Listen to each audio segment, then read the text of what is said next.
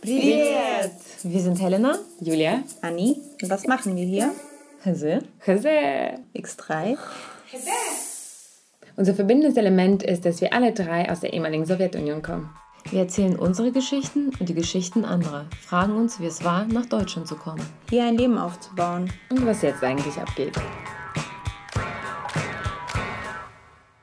Hallo und herzlich willkommen bei Hesse.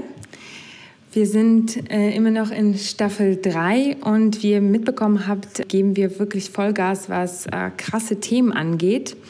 Und auch heute wird es um ein sehr extremes, muss ich sagen, Thema gehen. Deshalb vorab die Triggerwarnung. Es geht um Kriegsverbrechen, Mord und auch Tod viel.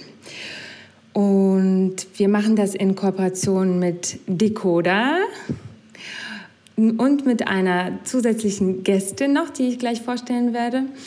Und das Thema ist die sogenannten Ostarbeiter und Arbeiterinnen natürlich. Zu Beginn möchte ich unsere heutigen Co-Hosts vorstellen. Und zwar ist es Anton Himmelsbach und Xenia Holzmann. Anton ist von Decoder und wird äh, heute sozusagen mit uns durch dieses harte Thema leiten. Und Decoder hat, haben das Thema auch angestoßen. Das ist eine Kooperation und wir sind sehr dankbar, dass wir das mit euch zusammen machen können, weil alleine wäre das auch ein hartes Thema gewesen, glaube ich. Da wären wir vielleicht auch noch nicht so schnell rangegangen. Und Xenia Holzmann heißen wir auch willkommen. Sie ist vom Bunker Valentin, das ist ein Gedenkort in Bremen-Farge. Ich gebe gleich an Anton äh, das Wort äh, zu Beginn. Vielleicht kannst du ein paar einleitende Worte sagen. Ja, vielen Dank, Herr Julia. Vielen Vielen Dank für die Einladung und dass wir es zusammen machen können. Das ist wirklich großartig. Und ein Riesendank an die Stiftung Erinnerung, Verantwortung und Zukunft, die das Ganze jetzt für uns auch ermöglicht. Und zwar hat die Stiftung EVZ fördert uns im Rahmen unseres Projekts Ostarbeiter, Ostarbeiter in Anführungszeichen, weil das ein nationalsozialistischer Begriff ist und wir die natürlich auch äh, distanziert und kontextualisiert nur betrachten können. Und äh, seit rund einem Jahr läuft das Projekt bereits und äh, wir haben einige Materialien schon dazu veröffentlicht, unter anderem eine Gnose, so heißen unsere wissenschaftlichen Texte, die Xenia geschrieben hat, unsere heutige Gästin. Und darüber hinaus auch noch ein paar Artikel daraus. Vor allem geht es darum, biografische Erfahrungen der zivilen Zwangsarbeiter aus der Sowjetunion während der Nazizeit. Und wir versuchen mit dem Dossier äh, dieses Thema deshalb an die Öffentlichkeit zu bringen, weil es ja eine Art blinder Fleck in der Erinnerungskultur Deutschlands ist. Ich glaube, das war was Köhler, der mal sagte, dass es dass eine Erinnerungsschatten über die Schicksale der sogenannten Ostarbeiterliga. Und deshalb wollen wir diese Schicksale aus den Erinnerungsschatten eben lösen. Und äh, das ist eben ein Teil davon, was wir heute machen. Und ich freue mich auf jeden Fall drauf. Wir freuen uns auch sehr. Wir freuen uns auch. Hallo Xenia. Hallo, ich freue mich sehr über die Einladung und auch über die Zusammenarbeit mit Decoda. Ich arbeite seit 2016 am Denkort Bunker Valentin. Es ist eine Gedenkstätte in Bremen-Farge, die die Themen Zwangsarbeit und Zweiter Weltkrieg quasi im Fokus hat. Und ich habe angefangen als Praktikantin 2016 und ich durfte so ein Projekt begleiten, wo es darum ging, Frauen auf der Bunkerbaustelle zu recherchieren. Und es kam dann dabei heraus, dass von diesen Frauen 700 in den Lagern waren und die meisten davon waren Frauen aus der Sowjetunion. Und in diesem Zusammenhang stellt sich dann auch heraus, wenn es Frauen aus der Sowjetunion waren, dann ist es meistens, also sprechen wir dann über die sogenannten Ostarbeiter, in der Forschungsgeschichte ist es so, dass wir dann über zivile Zwangsarbeiterinnen aus der Sowjetunion sprechen. Und genau, und deswegen ist dann Anton auf mich zugekommen und hat mich gefragt, ob ich sie unterstütze bei dem Thema. Und da habe ich mich sehr gefreut, weil es unter anderem auch mein Anliegen ist, dieses Thema auch sichtbarer zu machen. Und freue mich sehr, dass wir das jetzt auch im Podcast schaffen.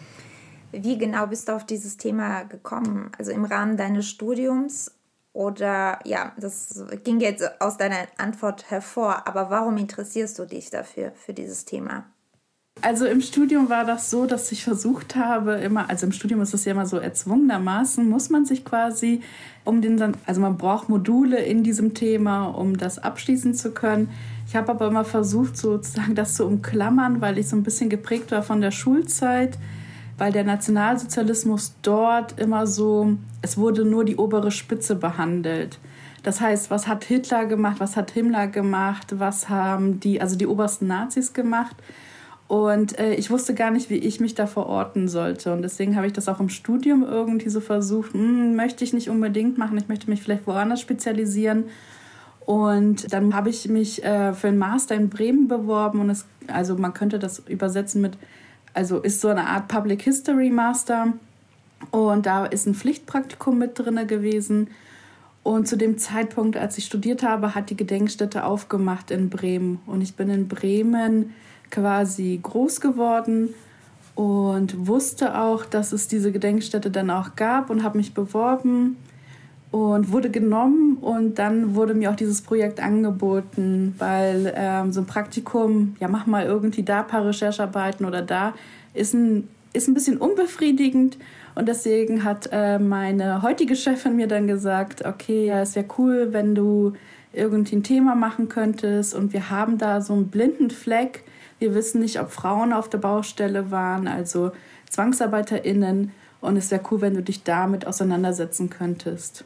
Und ich fand das ziemlich gut, weil ich vorher in Projekten auch immer dieses Frauenthema hatte. Und dann habe ich recherchiert und viele herausgefunden, super viele Namen. Und da ich selber ja auch ähm, einen russlanddeutschen Hintergrund habe, also eine russlanddeutsche Geschichte, ist es natürlich so, wenn man recherchiert und dann plötzlich Namen sieht, äh, die einem aus so aus der Lebensrealität entgegenkommen, natürlich was anderes. Wenn ich auch meinen eigenen Namen irgendwie auf diesen Dokumentenlisten gesehen habe, hat das schon was mit mir gemacht. Und ich finde, meine Perspektive in der Erinnerungskultur sichtbar zu machen durch meine eigene Geschichte äh, und wie ich so die wahrnehme, finde ich unglaublich wichtig. Und deswegen ist es mir ein großes Anliegen, darüber zu recherchieren und das sichtbar zu machen und das an Menschen zu vermitteln. Zudem habe ich auch noch eine Zwangsarbeitgeschichte in der Familie. Äh, mein Großvater musste dann im Uralgebirge unter Stalin Zwangsarbeit leisten. Das heißt, es ist eher eine andere Geschichte, aber trotzdem habe ich dazu eine Verbindung. Und mein anderer Urgroßvater, der war in der Roten Armee und war gleich sozusagen nach den ersten Tagen verschollen. Und ich weiß gar nicht genau, wie, wie das Schicksal dann am Ende ausging. Und jedes Mal, wenn ich sozusagen eine andere Gedenkstätte besuche, ist es tatsächlich ein Tick von mir, immer wieder die Gedenkbücher durchzugucken, um zu gucken, ob da der Name auftaucht, weil ich durch meine Arbeit und meine Recherchen das Bedürfnis habe, auch diesen losen Faden aufzunehmen und da weiter zu suchen. Als äh, die deutsche Wehrmacht am 22. Juni 1941 in die Sowjetunion einmarschiert ist, da sind ja relativ viele Menschen damals noch freiwillig zur Arbeit nach Deutschland gegangen. Was äh, hat sie dazu motiviert? Wie kam es überhaupt dazu? Wie viele waren das und wie ging es dann danach weiter? Es ist so, wenn man über die Deportation von den Zwangsarbeitern aus der Sowjetunion sprechen möchte, dann muss man auch so ein bisschen den Verlauf des Zweiten Weltkrieges sich anschauen, wie die Hintergründe waren und ähnliches. Und wenn wir über den Zweiten Weltkrieg sprechen, er hat angefangen am 1. September 1939 mit dem sogenannten Überfall auf Polen. Das heißt, erstmal wurde Polen besetzt. Auch dort gab es schon die ersten Propagandageschichten und auch die ersten Anwerbungen, wo äh, polnische Menschen äh, zur Arbeit nach Deutschland gerufen worden sind. Auch da gab es erstmal diesen freiwilligen Moment, der später dann auch in Zwang umgewandelt worden ist. Was heißt umgewandelt worden ist? Aber äh, es war dann Zwang weil es vor allem dann auch die sogenannten Polenerlasse gab, die das Leben und die Arbeitsbedingungen der polnischen Menschen im Deutschen Reich sehr stark beschränkt haben, reglementiert haben und ähnliches. Und ähnliches passierte dann auch mit äh, den sowjetischen Menschen, also als äh, der Zweite Weltkrieg für die Sowjetunion quasi begann mit dem 22. Juni 1941 also man sagt ja auch immer Überfall auf die Sowjetunion, genauso wie Überfall auf Polen. Ich finde, das ist immer so ein bisschen schwierig, weil ich finde, das ist nicht nur ein Überfall, es war der Start eines rassistischen Vernichtungskrieges, den die Nazis da angefangen haben. Und so haben sie dann auch die Menschen dort behandelt. Das heißt, nachdem die Nazis quasi die Sowjetunion besetzt haben, haben sie auch dort angefangen, Propaganda durchzuführen, um die Menschen anzuwerben, haben ihnen versprochen, dass sie eben im Deutschen Reich arbeiten können, Geld verdienen können, um auch ihre Familien zu unterstützen. Unter anderem, weil auch die Besatzungspolitik sehr, ja, sehr streng, sehr gefaltvoll war und sie dann gar nicht so viel Geld verdienen konnten und auch ihre Familien nicht ernähren konnten. Und deswegen gab es durchaus Fälle, äh, wo Menschen, vor allem junge Menschen, gesagt haben, okay, dann folge ich diesem Ruf, gehe ins Deutsche Reich, arbeite dort und kann meine Familie unter anderem unterstützen. Und wie viele waren das dann insgesamt, die freiwillig gegangen sind? Also man kann gar nicht so genau sagen, wie viele es waren. Ich finde es auch schwierig, mit absoluten Zahlen zu arbeiten. Man geht so ungefähr von 50.000 Menschen aus, die, ja, die ins Deutsche Reich deportiert worden sind. Also in wie vielen Fällen tatsächlich irgendwie sie das aus der Freiwilligkeit gemacht haben, das kann ich so nicht sagen. Es ist dann auch so, wo fängt denn Zwang schon an? Sind die Umstände, die, also wie, die Umstände des Lebens zwingen schon ein dazu, in der Not das zu machen oder ist es erst Zwang, wenn man von der, auf der Straße ähm, ja, verhaftet wird und dann gezwungen wird, in die Waggons einzusteigen und dann ins Deutsche Reich zu fahren? Also es ist, glaube ich, super schwierig, da so genaue Zahlen zu finden. Weil du sagst es gerade, weil der nächste Schritt waren ja die Verhaftung und die Zusammentreibung auf der Straße. Man hatte die Leute regelrecht gejagt. Also es, ich habe sowas gelesen davon, dass tatsächlich regulär auch die Worte Menschenjagd und Sklavenjagd verwendet wurden, also intern. Genau, also das hängt auch sehr stark mit der rassistischen Ideologie zusammen die Nazis haben die Menschen sehr, also in sehr abstrusen Kategorien eingeteilt und haben auch äh, diese Kategorien hierarchisiert. Und für die Nazis waren die Menschen in der Sowjetunion, also waren sozusagen keine Menschen. Sie wurden als Untermenschen bezeichnet. Mit dieser Besatzungspolitik und auch mit dieser Repressionspolitik war es auch so gedacht, dass die Menschen in den besetzten Gebieten dann auch keine Rechte mehr hatten. Das bedeutete, dass die Behörden dann für die Arbeit im Deutschen Reich Menschen einfach auf der Straße verhaftet haben, sie tatsächlich gejagt haben und in der Behördensprache gab es auch tatsächlich diesen Jargon, dass man, dass sie untereinander gesprochen haben, ja, dann machen wir eben Jagd auf Menschen, Jagd auf Sklaven und haben das auch wirklich durchgezogen. Bei solchen Geschichten im Zusammenhang von Kriegen und dann besonders im Zusammenhang mit den beiden Weltkriegen ist es ja oft so, dass Gräueltaten als Folge des Krieges bezeichnet werden oder vornehmlich so kontextualisiert werden. Inwiefern kann man das hier auf jeden Fall als Rechtfertigung ablegen und dem Ganzen eine geplante Systematik zugrunde legen? es ist ja nicht einfach so passiert. Es war offensichtlich schon geplant. Genau, ähm, also da muss man wieder schon wieder auf den äh, Kriegsverlauf gucken, auf den Zweiten Weltkrieg. Was war die Situation im Deutschen Reich selber? Das war so, dass also bis 1943 war die Strategie ja der Blitzkrieg. Wir wollen alle Feinde überrennen, wir wollen alles besetzen, wir wollen der Sieger sein. Das hat nicht so ganz geklappt bis 1943. Also da, wenn ihr da an die Schlacht von Stalingrad denken, der Vormarsch der Nazis in der Sowjetunion wurde dort gestoppt. Und dann rief Goebbels sozusagen auf zum totalen Krieg. Also ab 1943 war die Phase des totalen Krieges. Alles in Deutschland wurde darauf umgestellt, für diesen Krieg zu arbeiten und alles für diesen Krieg einzusetzen. Das bedeutete unter anderem auch, dass alle verfügbaren männlichen Bewohner im Deutschen Reich in die Wehrmacht eingezogen worden sind. Es gab kaum noch irgendwie Arbeitskräfte, die diese Kriegswirtschaft auch weiterhin erhalten konnten. Und das bedeutet, das war der Moment, wo die Nazis entschieden haben, wir brauchen so viele Arbeitskräfte wie möglich auch aus den besetzten Gebieten. Denn der Twist ist irgendwie, vorher wollten sie gar nicht die sowjetischen Menschen im Deutschen Reich haben, weil sie wollten quasi nicht den Feind in dem eigenen Land haben. Äh, sie hatten Befürchtungen vor der ja, von den kommunistischen Gedanken, vom bolschewistisch-jüdischen Gedanken. Also die haben da immer so diese Verbindung gehabt. Dann ah, wurden sie aber quasi gezwungen, weil der Krieg nicht so verlief, wie sie es wollten, dass sie auch diese Menschen ins Deutsche Reich gebracht haben und das dann auch massenhaft. Also ab 1943 hm, gab es dann auch den sogenannten Generalbevollmächtigten für den Arbeitseinsatz, das war Fritz Saukel. Und seine Aufgabe war es tatsächlich, sehr, sehr viele Menschen ins Deutsche Reich zu bringen und sie hier arbeiten zu lassen. Und ja, es hatte sehr viel System. Es war tatsächlich der, also es war ein komplexes System. Es war, es sollte diesen Krieg weiter aufrechterhalten, die deutsche Wirtschaft aufrechterhalten. Viele der zivilen ZwangsarbeiterInnen waren tatsächlich auch hauptsächlich in der Rüstungsindustrie eingesetzt. Und ja, also das war, äh, es war ausgeklügeltes System, es war nicht zufällig. Und das war auch so, so ein Ding, weil du gesagt hattest, ja, ähm, wie, also inwiefern wird es als ähm, ja, Begleiterscheinung des Krieges wahrgenommen? Und das war in der Nachkriegszeit tatsächlich auch sehr lange ein, ein Thema, dass die Menschen nicht wirklich als Opfer wahrgenommen worden sind, weil, das, weil die Zwangsarbeit als äh, Nebenbegleiterscheinung wahrgenommen wird, als notwendig, als notwendiges Kriegsübel.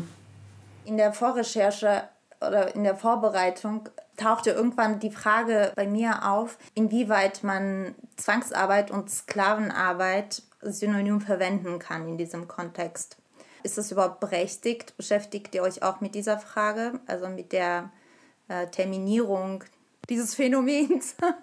dieses, also kann man sagen, dass diese Art der Zwangsarbeit mit Sklavenarbeit gleichzusetzen wäre? Wenn ja, warum? Und wenn nicht, auch warum? Also eine sehr komplexe Frage, wie ich finde.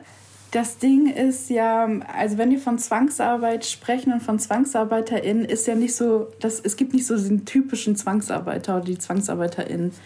Es gibt die zivilen ZwangsarbeiterInnen, die eben, wie ich schon beschrieben habe, nach ins Deutsche Reich gekommen sind oder deportiert worden sind. Es gab die sowjetischen Kriegsgefangenen oder andere Kriegsgefangene, die auch zur Zwangsarbeit eingesetzt worden sind. Es gab äh, sogenannte Gestapo-Häftlinge, die in sogenannten Arbeitserziehungslagern inhaftiert waren. Und dann gab es auch noch die KZ-Häftlinge, die auch zur Zwangsarbeit eingesetzt worden sind. Wenn wir vom Konzentrationslagerhäftlingen sprechen, also da definitiv, es waren Menschen, die keine Rechte haben, völlig entrechtet waren, enthumanisiert waren. Da würde ich definitiv auch von Sklavenarbeit sprechen. Es ist nur die Frage, in welchem Kontext oder welche Vergleiche bieten sich dadurch an. Also eigentlich waren auch die zivilen ZwangsarbeiterInnen, hatten keinerlei Rechte, waren der, den, den, den Deutschen ausgeliefert. Und es ist so schwierig. Also ich arbeite sehr gerne mit diesem Begriff ZwangsarbeiterInnen, weil es eben diesen Zwang auch noch sehr deutlich zeigt weil der Zwang das ist, was die vereinte. Viele andere Sachen waren halt divers, wie du schon sagst. Es gab ja auch viel Hierarchie äh, unter den Arbeiterinnen, ne? unter den West- und Ostarbeiterinnen, zivil, militärisch etc. Und da gibt es zum Beispiel auch ähm, Stimmen, die sagen, selbst Sklavenarbeit ist nicht der gerechtfertigte Begriff, weil es gab Sklaven, wenn wir jetzt nicht nach Ägypten zurückgehen zum Pyramidenbau, sondern, äh, weiß ich nicht, in die USA zum Beispiel. Da war eine Sklavenzeit, da hat man ja schon Interesse gehabt, seinen Sklaven zumindest gut zu ernähren, damit er halt gut arbeiten kann und ihn so weit zu versorgen, damit er produktiv ähm, etwas leisten kann. Das heißt, viele, zum Beispiel bei KZ-Häftlingen bzw. Kriegsgefangenen, war das jetzt zum Teil unter äh, diesem Sklavenbegriff. Ne? Das ist alles ein bisschen schwierig, diese Terminierung finde ich auch auch. Aber ich finde, das, was wir machen hier, ist ja eigentlich ein Teil dieses Prozesses, ne? dieses Prozessuale, weil, wie du auch schon sagst von deiner Arbeit, das ist noch gar nicht so erforscht. Dieses Thema hat noch gar nicht so viel Platz in der vor allen Dingen deutschen Gesellschaft, wo es ja auch hingehört, aber auch global noch gar nicht so viel Platz erhalten und auch sprachlich wurde das noch gar nicht so viel bewertet und terminiert. Und wir sind, glaube ich, wie bei einigen anderen Diskursen, die wir hier führen dem Podcast, auch bei diesem Diskurs gerade auf dem Weg, da Terminierung vielleicht auch zu finden. Stunden. Worauf ich eigentlich hinaus wollte, als ich die Frage gestellt habe, war, sind diese Ostarbeitererlasse, die das Leben der Zwangsarbeiter genau reguliert haben. Vielleicht können wir kurz darauf eingehen, in welchem Kontext das passiert ist. Inwiefern, wie meinst du das mit Kontext? Äh, warum diese Ostarbeiter erlasse, erlassen werden mussten. Also hat es nicht gereicht, die Leute einfach nur so zum, zur Arbeit zu zwingen oder musste man das auch noch irgendwie äh, gesetzlich regulieren, weil sie so viel Spielraum hatten? Also warum erlässt man sowas, wenn die Menschen sowieso zur Zwangsarbeit gezwungen werden? So ein bisschen auf die Kriegsführung der Nazis möchte ich erläutern. Also das ist ja ein psychologisches Druckmittel einfach, damit niemand handelt. Das heißt, man wird abgesehen davon, dass man entrechtet wird, wird ja der Wille auch abgesprochen zur Handlung per Gesetz. Und äh, die Menschen trauen sich einfach nicht, sich zu widersetzen. Nicht, dass sie davor irgendwie geschützt waren, das Leben nicht zu verlieren, aber so per diese Gesetze ist es einfach schon schwarz auf weiß. Warum haben die Nazis das so reguliert? Wird diese Frage überhaupt gestellt? Also ich habe tatsächlich in diesem Kontext noch gar nicht so diese Frage bekommen. Finde ich sehr spannend. Also ja, was mir dazu einfällt, ist diese, diese Gesetze und diese Ostarbeiterlasse, die am 10. Februar 1942 von dem Reichsführer SS, also von Himmler, erlassen worden sind, sollten ja zunächst einmal das Leben der OstarbeiterInnen quasi regulieren und auch sozusagen ganz konkret bestimmen. Andererseits ist es ja auch so, diese Ostarbeiterlasse wurden natürlich in Deutsch veröffentlicht. Das bedeutet dann unter anderem auch, dass die Deutschen dann wussten, inwiefern können sie dann eben ähm, die, die, die OstarbeiterInnen, also die ZwangsarbeiterInnen behandeln, welche Rechte haben sie oder auch keine Rechte. Also inwiefern konnten sie mit ihnen verfahren. Und ich glaube, es ging mehr darum, sozusagen dieses äh, Unrechtsregime tatsächlich zu, zu, ja, zu legalisieren, mit äh, Gesetzen auszustatten, um eben das nicht als Menschheitsverbrechen quasi so dazulassen, stehen zu lassen. Also es war ja das System der Nationalsozialisten war ja sehr bürokratisch und sehr, also es hatte ja so seine komische innere Logik und es basierte ja auch auf dieser rassistischen Ideologie, die ja auch eine gewisse Logik hatte ähm, wenn wir das jetzt heute mit unseren Menschenrechten und mit unserem Verständnis und auch mit moralischem Wissen eigentlich auch darüber nachdenken, ist es natürlich totaler Wahnsinn und also die größten Verbrechen, die dort begangen worden sind. Aber für viele äh, Deutsche und ich meine fast die gesamte Bevölkerung im Deutschen Reich war daran beteiligt an diesem NS. System und auch an der NS-Zwangsarbeit. Also für sie war es logisch, dass die Menschen so behandelt werden sollten, denn es wurde ja auch per Gesetz so erlassen, dass zum Beispiel die ArbeitgeberInnen die ZwangsarbeiterInnen züchtigen durften. Also wo man Rechte also wegnimmt, gibt, gesteht man sie auch Rechten anderen Menschen zu. Ja, vielleicht können wir da auch näher darauf eingehen. Also tatsächlich äh, sozusagen auf Beispiele. Das wird vielleicht dann anschaulicher, ne? als, also weniger abstrakt. Ähm, wie du sagst, man durfte züchtigen, man durfte theoretisch auch töten. Also das kann man ja auch so sagen, auch ungestraft größtenteils. Und dann gab es ja auch diese Hierarchie, auf die wir schon mal zu sprechen kamen. Und vielleicht können wir da noch mal kurz erläutern, wie da die Unterschiede waren, zum Beispiel zwischen einem Ostarbeiter und einem aus dem Westen stammenden äh, Zwangsarbeiter. Vielleicht können wir da, magst du was dazu erzählen? Ich, wir haben uns natürlich sicherlich auch eingelesen, aber du hast bestimmt noch mehr Details. Also mich würde auch total interessieren, wie ihr sozusagen das wahrnimmt und wie ihr diese Ideologie oder die, diese rassistische Hierarchie was ihr dazu sagen hättet. Also das wäre auch sehr spannend. Ich habe tatsächlich eine Geschichte dazu auch, aber das kann ich danach. Also äh, und zwar von dem Großvater von meinem Ehemann, der ein Kind war und sie hatten Zwangsarbeiter, einen Polen und einen Franzosen auf ihrem Hof in ähm, dem heutigen Sachsen-Anhalt auf dem Dorf. Aber ja, vielleicht kannst du erst mal was erzählen und dann kann ich äh, ähm, an die Erinnerung des Großvaters anknüpfen, weil das sind natürlich Kindheitserinnerungen. Also die rassistische Ideologie der Nazis äh, beruht eben auf diesen Kategorien und in, in diesen Kategorien war es so, dass die äh, jüdischen Menschen auf der untersten Kategorie eingestuft worden sind ich meine, wir wissen alle irgendwie, Antisemitismus ist nicht vor. Wir kennen, jedem begegnet irgendwie Antisemitismus. Das bedeutet, äh, wir haben schon eine Vorstellung, wie Nationalsozialisten über jüdische Menschen äh, gesprochen haben. Genauso auch wie gegen Roma und Sinti. Und bei den zivilen Zwangsarbeiterinnen gab es eben diese eigene Logik, diese eigene Einteilung. Wie gesagt, das Deutsche Reich war quasi zentral in dieser Ideologie und was sozusagen der sogenannten arischen Rasse näher und weiter fort, also weiter weg davon war. Und die Menschen eben aus der westlichen Welt waren dieser arischen Rasse, der sogenannten arischen Rasse näher, waren also den Herrenmenschen, den sogenannten Herrenmenschen auch näher und die Menschen aus den ähm, östlichen Gebieten von, also die östlichen Gebiete in Europa, waren dieser sogenannten arischen Rasse weiter entfremdet. Sie waren also nicht so zivilisiert und nicht so, ja, nicht so hoch entwickelt, wie, also haben sie damals gesprochen, wie die ähm, sogenannte arische Rasse. Und deswegen gab es diese ganz starke und ganz strenge ja, Differenzierung zwischen den Westarbeitern und den Ostarbeitern. Äh, genau, also was ich auch ähm, gelesen habe und was ich dir jetzt auch gleich am privaten Beispiel erzählen kann, ist natürlich, dass die Ostarbeiter die härtesten Arbeiten bekommen haben. Deshalb, ne, weil sie unter, am, am untersten sozusagen Rand dieser Hierarchie waren, haben sie die härtesten, die gefährlichsten Arbeiten äh, verrichten dürfen. Sie hatten weniger Essensration, schlechteres Essen, hatten keine Freizeit oder sehr wenig, hatten keinen Lohn oder nur sehr geringfügig, etc. etc. Und waren natürlich auch so, also dieses also Ansehen, von Ansehen kann man ja gar nicht reden, weil also sie haben ja diese Menschen nicht mal als Menschen gesehen.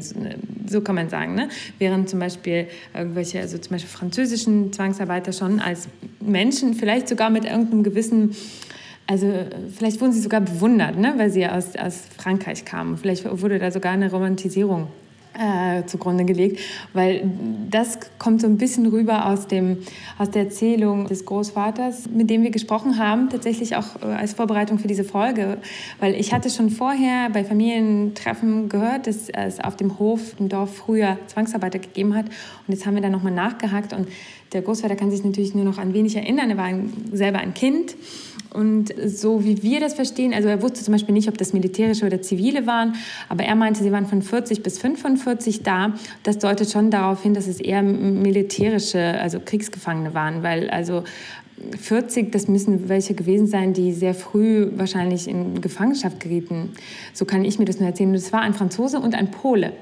Und das ganze Dorf, also die Männer waren auch im Krieg und die Höfe haben Zwangsarbeiter zugeteilt bekommen. Eins bis zwei. Und die waren auch, wenn sie zu zweit waren, immer also verteilt, so unterschiedlich verteilt. Es waren natürlich nicht niemals zwei Franzosen oder da gab es auch Russen. Was interessant war, weil ich gelesen habe, dass äh, auf dem Bauernhof diese Landarbeiten waren sehr begehrt unter den Zwangsarbeitern, weil anscheinend da wurde man besser behandelt.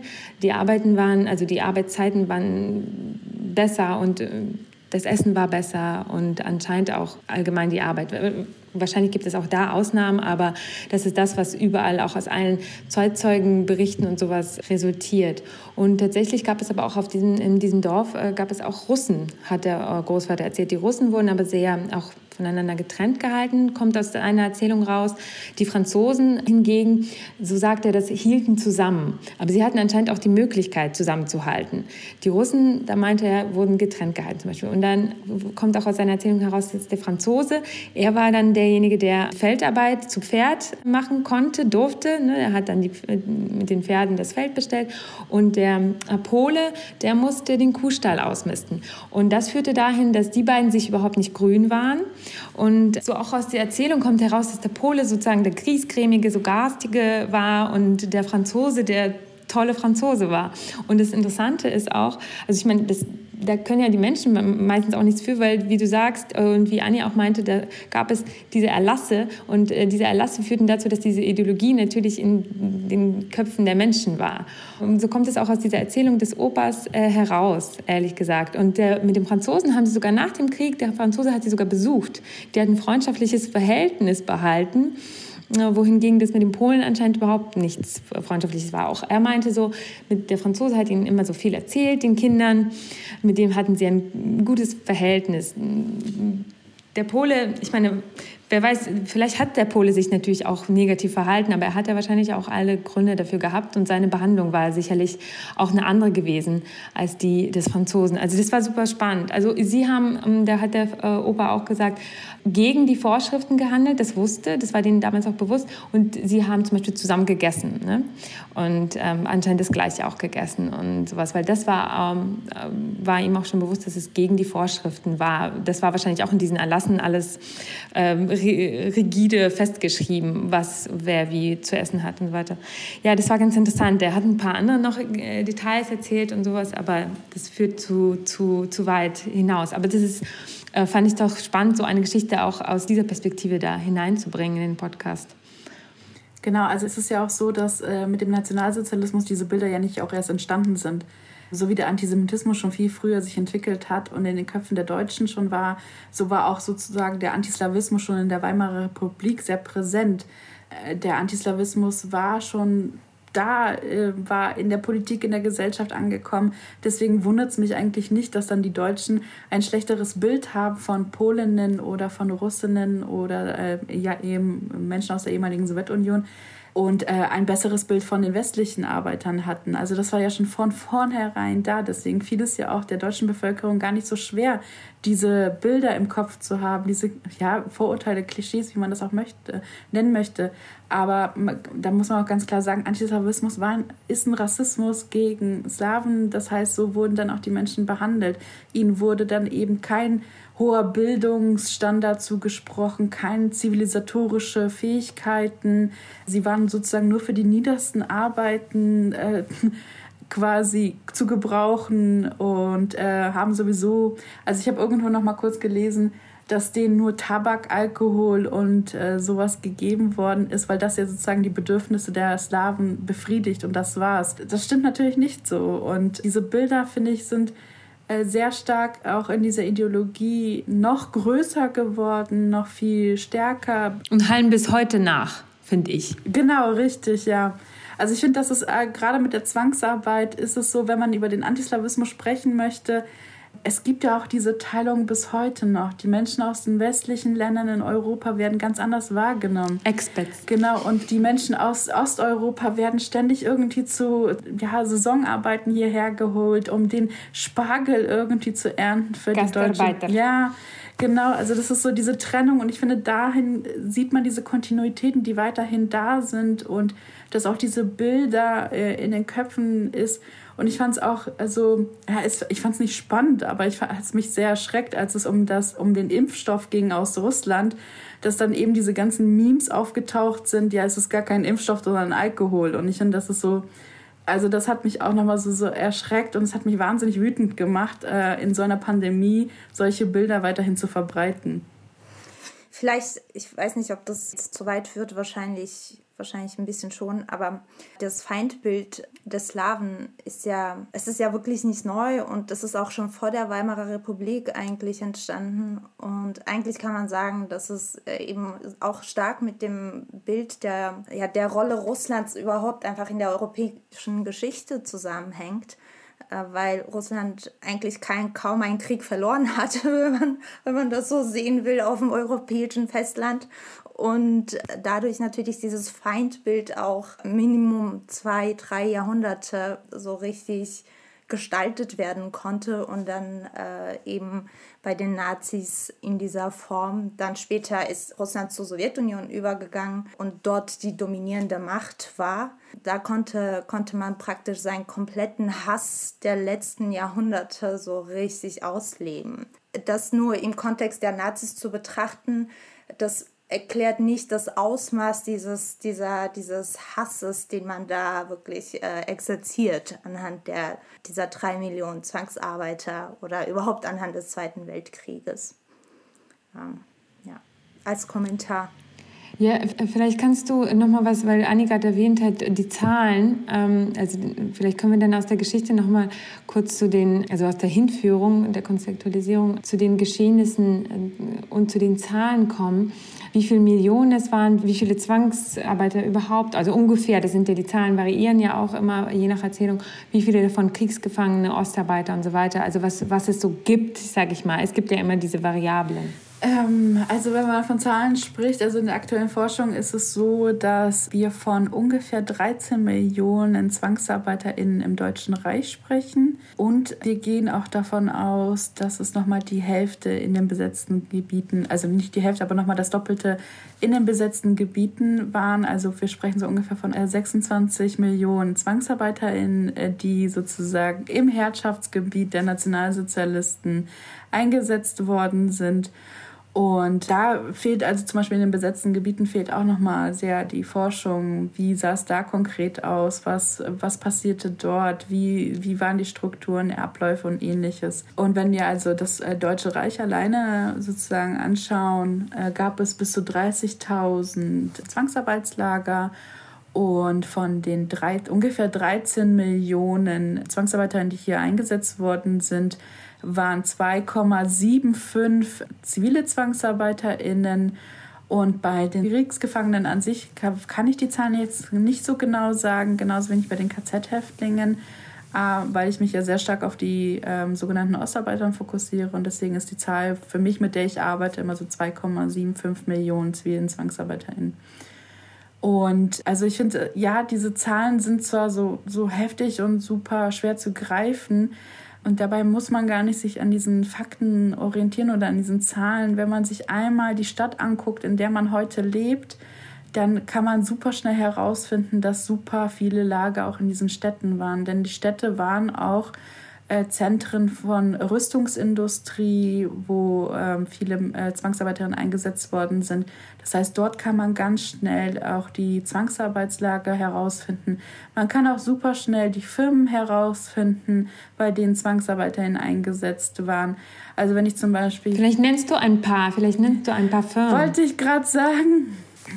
Also wenn man zum Beispiel, also ich spreche aus der Erfahrung und der Perspektive, wie ich am Denkort Bunker Valentin arbeite. Die Bunkerbaustelle war eine äh, Rüstungs, also ein Rüstungsprojekt und äh, da waren unter anderem die Kriegsmarine daran beteiligt, die sogenannte Organisation TOT, die immer mit OT abgekürzt wird. Die Wehrmacht war auch unter anderem beteiligt aber auch über 50 Firmen. Und darunter waren auch Firmen wie Siemens Schuckert, eine Firma, die in Bremen auch super bekannt ist, August Reiners, Hochtief AG Weiß und Freitag äh, Mann, also MAN. Also es gab super viele Firmen. Es gab auch diese Firmen, die. Rheinmetall, richtig. IG Farben war ganz groß. IG Farben, ja, ganz klar mit Auschwitz und äh, da die, das Zwangsarbeitslager äh, ganz groß im Gespräch gewesen. Aber äh, naja, ich, ich meine, ich kann mich auch in meiner Wohnung umschauen und weiß, dass, da, dass ich Firmennamen hier habe, wo ich auch weiß, dass die ZwangsarbeiterInnen eingesetzt haben. Ich habe eine Bosch-Waschmaschine und ich weiß, dass die Firma Bosch auch auf jeden Fall ZwangsarbeiterInnen eingesetzt hat. Mein Vater arbeitet heute in einer Fabrik, wo ich auch weiß, dass da ZwangsarbeiterInnen eingesetzt worden sind. Also auch die ganzen Automarken, Mercedes, BMW, äh, Audi, also all die Porsche. Firmen. Ja, Porsche, genau. Also und VW, ich glaube, über VW brauchen wir nicht zu sprechen. VW wurde ja ganz groß in der nationalsozialistischen Zeit und von Hitler den ersten Stein gelegt. Also all diese Firmen waren daran beteiligt und nicht nur Firmen und auch nicht nur die Rüstungsindustrie, sondern auch Kirchen, Kommunen, die ganzen Bauernhöfe, also in der Landwirtschaft wurden viele eingesetzt und auch in privaten Haushalten. Denn das, ja, das absolut perfide war eben, wenn die sogenannten Ostarbeitern dem arischen, also dem sogenannten arischen Bild sehr nahe waren vom Äußeren, wurden die dann auch in Haushalten eingesetzt, weil sie dann sozusagen keine große Gefahr für die Haushalte waren. Und dann konnten sie auch die Familie dort unterstützen und das wurde dann auch, also da, diese Position für Ostarbeiter war natürlich auch super, was heißt super, äh, waren dann auch angenehmer. Es ist natürlich angenehmer, im Haushalt zu arbeiten oder bei der Landwirtschaft als in der superschweren Rüstungsindustrie. Und es kam auch darauf an, also auch die Ostarbeitererlasse haben ja auch geregelt oder beziehungsweise haben den Rahmen gesetzt, aber die äh, Firmen, äh, Betriebsräte, also Firmenbesitzerinnen oder Haushalts VorsteherInnen oder also die ganzen Leute, die die ZwangsarbeiterInnen bei sich eingesetzt haben, die waren auch darunter, dafür verantwortlich, diese Gesetze auch durchzusetzen oder konnten ihren Handlungsspielraum so nutzen, dass sie auch die Menschen besser behandeln konnten. Also das lag tatsächlich daran auch, wer die ZwangsarbeiterInnen quasi für sich selbst ähm, ja mehr oder weniger angefordert hat. Denn nicht nur, dass die Zwangsarbeiterinnen eingeteilt waren, sondern die Menschen konnten auch aktiv an die Arbeitsämter oder andere Organisationen, Behörden herangehen und sagen, ich brauche fünf Zwangsarbeiterinnen für meinen Haushalt, die möchte ich gerne haben? Das ist eine der Fragen, die steht bei mir ganz oben. Wie erfolgte diese Zuteilung und waren das wirklich alles kostenlose Kräfte oder hatten Sie irgendwie, also konnte man einfach sagen, okay, ich brauche jetzt für meinen Haushalt zwei äh, Dienstmägde und ich brauche für meine Firma 300 Leute und dann hat man die bekommen oder musste man irgendeine, irgendeine Leistung auch erbringen? Ne? Oder waren das wirklich so so, hat man die gekauft wie Sklaven oder hat man die geschenkt bekommen? Wie, wie lief das? Ich habe auch über diese Jobbörsen gelesen, dass da tatsächlich Leute gekommen sind oder auch, äh, auch in diesem Podcast hört man, äh, den wir auf jeden Fall auch verlinken werden, äh, ist aber russischsprachig, da kommen ZeitzeugInnen zu Wort und dann kann man sowas sich anhören. Und das ist wirklich, ich habe fast geweint, also ganz oft, also, bei, also besonders wenn es um Kinder ging und sowas. Wirklich schlimm. Ähm, vielleicht kannst du da was erzählen. Also da muss man auch schon wieder gucken, wenn wir uns nur auf äh, zivile Zwangsarbeiterinnen fokussieren möchten in diesem Gespräch, dann war es so, dass die wirklich an die Arbeitsämter rangehen konnten oder an andere Behörden. Zum Beispiel die Organisation Todd hat auch selber quasi Angehörige, also OT-Angehörige, so wurden sie genannt, gehabt, die ähm, in den besetzten Gebieten waren und die Menschen verhaftet haben und de zwangsweise deportiert haben aber auch äh, so die Behörden an sich hatten Listen. Dann konnten Firmen eben sagen, ich möchte so und so viele ZwangsarbeiterInnen. Und ja, dann wurden nicht die Zwangsarbeiterinnen per se bezahlt, sondern die Behörden wurden bezahlt. Also das heißt, die Firma hat eine gewisse Summe herausgegeben, also bezahlt für die ZwangsarbeiterInnen. Und das war so ein, halt auch ein Geschäft für die Behörden. Äh, und die Zwangsarbeiterinnen an sich haben tatsächlich einen Lohn bekommen, aber minimal, also wirklich super wenig und konnten auch gar nicht so richtig darüber verfügen. Also der Lohn der Zwangsarbeiterinnen war dann also bei den ArbeitgeberInnen. Und das lag dann sozusagen bei den ArbeitgeberInnen, ihnen das, wenn sie irgendwann mal nicht in diesem Status waren, der ZwangsarbeiterInnen, konnten also ihnen das, den Lohn übergeben. Oder es gab einige ähm, Arbeitgeber, die ihnen das direkt gegeben haben. Also das ist wirklich auch sehr unterschiedlich. Aber natürlich mussten auch die Firmen eben eine gewisse Summe ausgeben, damit sie Zwangsarbeiterinnen bekommen haben. Es war ein ganz klares System, wo die Behörden das Geld verdient haben. Ich meine, und darauf sind ja super viele, das äh, kann man vielleicht abschließend erwähnen, dann können wir ein äh, nächstes Thema aber darauf basierte ja auch der Erfolg dieser ganzen Unternehmen. Ne? Also, da, also abgesehen davon, dass die Wirtschaft nur dadurch äh, überhaupt sich aufrechterhalten konnte, durch diese Menschen, aber sie haben ja abgesehen davon auch Profite gemacht. Sie haben sich entwickelt und auch in der Nachkriegszeit sind nicht alle Firmen aufgelöst worden, wie IG Farben zum Beispiel, ne? aber einige andere haben dann erst recht Profite gemacht. Und das ist etwas, da kommen wir sicherlich noch bald darauf zu sprechen, in der heutigen Zeit, wie man damit dann umgeht. Äh, mit die Firmen oder auch, ähm, auch kleiner, das sind ja nicht nur diese großen Firmen, das sind auch manchmal regional gesehen eine kleine kleine Unternehmen gewesen oder so, die aber zum Teil bis heute noch existieren. Und dann die Erben sich damit sozusagen, äh, wenn sie Verantwortung übernehmen wollen, äh, damit dann jetzt ja, rumplagen dürfen, äh, was sie für ein Erbe da bekommen haben. Ganz genau. Also ich meine, die haben äh, davon übelst profitiert, die haben unglaublich viele Einnahmen dadurch erhalten. Und deswegen müssen sie sich mit der Vergangenheit, mit der Geschichte, mit der Filmgeschichte auseinandersetzen. Es gibt keinen Weg dran vorbei. Also es ist nicht nur der, die Verantwortung der Gesellschaft oder der Zivilgesellschaft, sich mit diesem Thema auseinanderzusetzen, sondern auch, dass die Firmen sich damit auseinandersetzen müssen. Und ich finde, es ist so, ja, es ist äh, also eigentlich fast eine Pflicht, das zu machen. Denn äh, nach, direkt nach dem Krieg war es so, dass die oftmals vergessen worden sind, dass diese ganzen Firmen vergessen worden sind, dass es nur ganz kurz eine kurze Abhandlung in den ähm, Prozessen gab, kurz nach der Nachkriegszeit, wo dann die IG Farben zum Beispiel verurteilt worden ist und aufgelöst worden ist, aber ähm, das Thema Zwangsarbeit nur ganz, ganz kurz angerissen worden ist. Und da wurde auch in diesem Hauptkriegsverbrecherprozessen in Nürnberg auch nur Fritz Saukel als Generalbevollmächtigter des Arbeitseinsatzes, als der Verantwortliche dafür verurteilt. Aber es wurde nicht ähm, quasi recherchiert oder es wurde nicht darüber gesprochen, wie weit und wie tief das in die gesamte Gesellschaft ging. Und ich finde, das, haben, das war in der Aufarbeitung ein Riesenfehler, dass das nicht passiert ist. Ich glaube, einer der Punkte, warum das so ist, ist, dass man immer nur von der Gesellschaft spricht. Gesellschaft, das ist, wenn man Gesellschaft sagt, versteht man immer nur Menschen darunter. Aber was Gesellschaft auch ist, sind einfach die organisierten, aufgestellten Strukturen, die eine Gesellschaft eben regulieren. Und dazu gehört die Wirtschaft und wirtschaftliche Strukturen. Und die Wirtschaft arbeitet mit Humanpotenzial. Und dieses Humanpotenzial wurde ausreichend oder ja, bis zum Vergehen eigentlich ausgeschöpft aus diesem Zwangsarbeitssystem. Und da erklärt sich auch, woher man das Geld für die Entschädigungszahlungen äh, nehmen sollte und auch könnte, nämlich aus dem generierten Geld, das in Deutschland offensichtlich auch nicht verloren geht. Das heißt, das Geld wird vererbt und es vermehrt sich einfach. Und das Geld hat sich auch über das letzte Jahrhundert vermehrt. Also äh, auch zieht auch nicht die Behauptung zu sagen, äh, das Geld ist nicht da, das stimmt nicht, weil das Geld ist in den Banken angelegt und Deutschland gehört zu den reichsten Ländern dieser Welt, ist wahrscheinlich, ich weiß nicht nach der neuesten Statistik, aber Minimum auf Platz 3 ist Deutschland mit seinem Geld- und Goldvermögen. Schauen wir nach.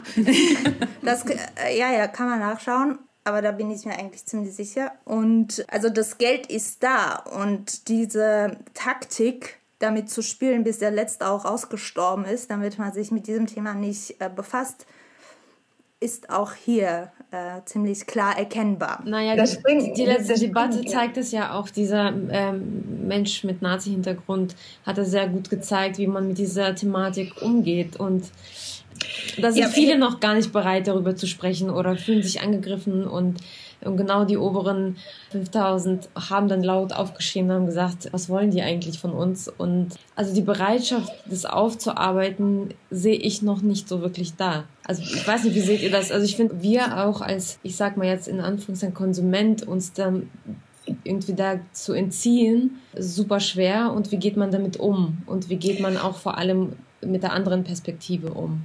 Also ich glaube, das auf, den, auf die Verantwortung des Einzelnen dann runterzubrechen, dass der Einzelne ja dafür irgendwie sorgen kann, dass diese Aufklärung stattfindet, finde ich, äh, ist der, wie sagt man, der geringste Weg des Widerstandes auf jeden Fall. So das Thema aufzuarbeiten, ist falsch. So wie zu sagen, jeder Einzelne ist dafür verantwortlich, dass, keine Ahnung, äh, die Eisberge nicht schmelzen. Ich kann viel machen, aber der Eisberg schmilzt am Ende trotzdem. Also das heißt, die Struktur stimmt nicht, die für diese Prozesse verantwortlich ist. Und dass ihr im Einzelnen, also wir alle, jetzt ich sage ihr, weil Julia du, Helena du und Xenia auch du, äh, habt äh, konkrete Beispiele aus euren Familien. Das heißt, ihr müsst euch mit etwas jetzt auch noch auseinandersetzen etwas aufarbeiten, was nicht einmal auf dem Radar der Gesellschaft auftaucht. Also es ist ja auch eure, jetzt in diesem Fall, ich sage eure, weil ihr konkrete Beispiele eben genannt habt. Vielleicht kann Helena Aber, noch was genau, dazu sagen. Vielleicht Helena, erzählst du uns auch was, was, was da bei dir in der Familie war. Ja, ähm, äh, ich muss dazu sagen, dass äh, ich tatsächlich mit meinem Wissen nicht mal 24 Stunden quasi jetzt äh, ähm, mit mir rumtrage. Und zwar habe ich auch tatsächlich angefangen, mich ähm, auf unsere Podcast-Folge vorzubereiten und und mich eingelesen und plötzlich dachte ich an einen Moment, dass äh, unsere Eltern mal erzählt haben, dass meine Oma, also mein väterlicherseits, in Deutschland war während des Zweiten Weltkrieges. Und ich dachte nur, hm, und, da, und, es gab irgendwie einen Brief und äh, ich dachte nur irgendwie, was soll, also warum sollte sie hier gewesen sein, weil sie jetzt nicht deutscherseits ist, sondern äh, von meinem Vater. Und ja, und dann dachte ich, es kann eigentlich nur irgendwas mit OstarbeiterInnen zu tun haben. Und dann habe ich meine Mutter angerufen, dann haben wir gesprochen. Und es gibt tatsächlich diesen Brief, und den hat sie mir gestern vorgelesen. Und ja, ähm, und sie gehörte zu diesen OstarbeiterInnen. Und es ist also ich bin leider immer noch so ein bisschen schockiert und ähm, äh, wirklich fassungslos, was sie alles durchmachen musste. Und ich hatte auch nicht so richtig Zeit, natürlich mich jetzt mit bestimmten Sachen auseinanderzusetzen. Ähm, Wie lange war sie? Wie lange war sie? Ähm, genau, sie war von 41, genau, sie war von 41 bis 43 in, in Deutschland. Und also ich möchte zitieren, dass der Brief so anfängt, ich bin auf der Suche nach mir selbst in Deutschland, bitte helft mir. Und dieser Brief entstand in Zusammenhang 1999, da waren wir schon in Deutschland. Und man ähm, hat versucht, auf äh, Reparationszahlungen irgendwie zurückzugreifen. Und deshalb entstand dieser Brief und sie war schon recht alt und musste sich halt alles nochmal so erinnern und ihre Erfahrungen nochmal niederzuschreiben. Und da, sie war gerade mal 20 und es war im Herbst ein, 41 und sie wollte eigentlich zur Arbeit gehen. Da klopfte ein Deutscher mit dem Hund an ihrem Fenster und, und meinte so, komm Marussia. Und hat sie einfach abgeholt dann sind sie zum Hauptbahnhof gefahren und sie hat durch eine Durchsage nur mitbekommen, dass es irgendwie äh, äh sich um Deutschland handle und sie wurde einfach mitgenommen. Und über Weg von Königsberg, da wurden sie nochmal medizinisch untersucht. Und dann wurden sie nach Wiesbaden gebracht. Und dort, also sie ist irgendwie zwischen Wiesbaden und Mainz immer gependelt äh, und musste in einer Fabrik arbeiten, eine Papierfabrik. Ich weiß ehrlich gesagt nicht, ich habe noch nicht recherchieren können, was da für eine Papierfabrik war. Zwangsarbeit leisten. Und, und wo hat sie gelebt? Ähm, sie, ja, äh, sie wurden alle in irgendwelche Kerker einfach eingesperrt und also sie hatten keine Freiheit, mussten ähm, wirklich bis zu 20 Stunden arbeiten und wurden misshandelt. Es gab auch eine Geschichte, das hat sie auch aufgeschrieben, und zwar, sie saß an ihrem Arbeitsplatz und musste irgendwie einen Draht aufspinnen und es hat nicht so richtig äh, funktioniert. Und dann hat sie wirklich so auf Frust dann Dummkopf gesagt, aber zu, zu sich selbst. Sie hat aber nicht mitbekommen, dass hinter ihr ein Wachmann stand, mhm. der äh, aber dachte, sie hätte ihn beschimpft. Und ähm, dann haben sie sie mitgenommen und in ein, so eine Einzelzelle gesperrt, ihr alle Zähne rausgeschlagen, sie niedergeschlagen und äh, ja, also ich, es gibt keinen Zeitpunkt, wie lange sie dann in diesem äh, Gefängnis war. Und also wir wissen jetzt, äh, dass sie anscheinend sehr viel geschlagen wurde, weil sie ständig dann, äh, als sie dann zurück war, äh, mit Kopfschmerzen immer zu kämpfen hatte und ähm, wirklich bis, bis zum Lebensende darin, darunter sehr gelitten hat. Ja, es hat so lange gedauert, bis äh, sie irgendwie Probleme mit, ihrem Bein hatte und dann wurde sie tatsächlich von der Fabrik in einen privaten Haushalt äh, versetzt und ähm, was sie noch erzählt hatte, dass sie tatsächlich in dem Haushalt, dass die Frau ihr ein bisschen geholfen hat, dass sie Kleidung bekommen hat. Sie hat da das erste Mal gesehen, dass es sowas wie Unterwäsche gab. Sowas hat sie bis, bis dato in ihrem Leben noch nie äh, überhaupt mitbekommen, dass sowas gibt. Äh, und ähm, äh, ja, sie hatte tatsächlich auch alle Strümpfe und diese Unterwäsche alles so für sich behalten und mitgenommen. Und ähm, als sie dann zurück in ihrem Dorf war, haben sie diese ganze Kleidung auf ein Bett ausgelegt und das ganze Dorf ist tatsächlich zu den Hause gekommen, haben das wirklich so bewundert, dass es, dass es sowas gibt, weil alle so arm waren, dass ähm, nicht mal Unterwäsche, also wirklich nichts von äh, Kleidung überhaupt irgendwie in Rede war also ich versuche mal jetzt alles so ein bisschen kurz zu halten, weil das wirklich auch eine sehr längere Geschichte ist. Und es gab noch andere Stationen, die habe ich mir jetzt gerade nicht gemerkt. Es waren insgesamt drei und über, als die Amerikaner, das stand auch im Brief, als die Amerikaner sie befreit haben, ist sie auf dem Rückweg in Brandenburg dann nach Hause gebracht worden von Amerikanern tatsächlich. Ja, es, auch in dem Brief steht natürlich ihre Ostnummer und also ich, ich, wie gesagt, ich war gestern so ein bisschen total perplex und sie hat sehr darunter gelitten, auch als wir dann nach Deutschland äh, dann ausgewandert sind, diesen Verlust, dass ihr eigener Sohn jetzt nach Deutschland geht zu dem Feind, das hat mich schon sehr getroffen. Also das, ähm, das hat meine Mutter mir dann erzählt, dass es für sie sehr, sehr, sehr schwer war tatsächlich. Konnte sie einfach so äh, zurückkehren oder musste sie dann nochmal durch die äh, kommunistische Station der Zwangsarbeit? Das ähm, weiß ich leider noch nicht. Ich konnte das noch nicht ähm, nachforschen, wie die Rückkehr, weil in dem Brief alles sehr, sehr, was vor allem die Rückkehr angeht, sehr kurz gefasst ist. Also wenn ich da mal irgendwie mehr dazu weiß, werde ich dann in irgendeinem Kontext mal gerne erzählen, aber dazu weiß ich noch viel zu wenig. Okay, krass. Also nur mal nebenbei hier, Anni und ich äh, sind hier voller Hormone und haben hier rumgeheult gerade. Äh, und, Und aber ich glaube, da muss man auch nicht voller Hormone sein, um ähm, da, um da gerührt zu sein oder ja betroffen zu sein. Ähm, ja, vielleicht. Aber was mich, also mir stellt sich die Frage, als wir 99 halt diesen Brief aufgesetzt haben, beziehungsweise Sie, und der sollte tatsächlich dann übersetzt werden und auf diese Entschädigung quasi überprüft werden. Leider haben wir halt bis heute noch nichts davon irgendwie gehört, gar nichts. Es gibt einfach bis dato, nee, tatsächlich. Und meine Eltern, also meine Mutter hat gestern gesagt, naja, wir konnten damals halt kein Deutsch, wir konnten es nicht nachverfolgen, was damit geschehen ist. Ich sehe mich jetzt gerade so ein bisschen in der Aufgabe, das nachzuforschen, weil auch in dem Brief stand, dass sie, dass von ihr Fotos gemacht wurden, irgendwie in Wiesbaden und Mainz. Und ähm, das will ich unbedingt noch herausfinden. Aber ich frage mich, warum, genau, also ich, ich frage mich, warum bis heute halt nichts gekommen ist. Also gar nichts wirklich. Also, äh, was ich auf jeden Fall anbieten würde, ist auch dich zu unterstützen bei deiner Recherche. Das müssen wir wirklich, also das müssen Menschen nicht alleine machen. Ich finde, das ist auch tatsächlich eines der Punkte, die super wichtig ist und dass gerade auch dieser blinde Fleck und diese Bezeichnung der vergessenen Opfer natürlich ja auch bedeutet, dass viele Menschen heute nicht über die Geschichte in den Familien wissen. Und dass heute auch noch Menschen eben solche Geschichten erfahren und dann weiterforschen möchten. Und das ist tatsächlich dann auch eine eine Aufgabe, die ich sehe in, in, für Gedenkstätten oder für andere Orte, die das aufarbeiten, dass wir den Menschen unterstützen bei der Suche und versuchen wirklich alles, äh, alle Ressourcen zu nutzen, um da mehr über die Geschichten zu erfahren. Ja, abschließend mal zu sagen, es äh, kommen sofort Fragen auf, okay, was mache ich, äh, wo gehe ich hin und wen frage ich, ähm, wo sind die Quellen? Und dann ist es gut natürlich, dass es solche Menschen wie dich und Organisationen wie dich gibt und ähm, die irgendwie noch mehr sichtbar sein sollten.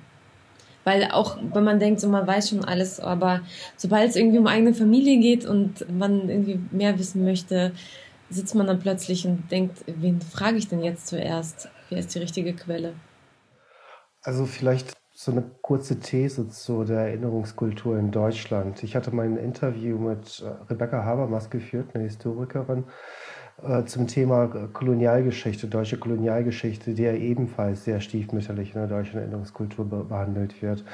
Und da habe ich sie einfach gefragt, wie das wohl zustande kommt, dass, dass die Deutschen sich sehr wenig über die Kolonialvergangenheit unterhalten. Und die sagte da im Grunde mir drei Erklärungen geliefert. Das ist einerseits, die deutsche Erinnerungskultur war zu Recht durch Holocaust, durch Shoah vollen Beschlag im Grunde monopolisiert. Zweitens, die Deutschen mussten danach noch die DDR-Vergangenheit aufzeichnen.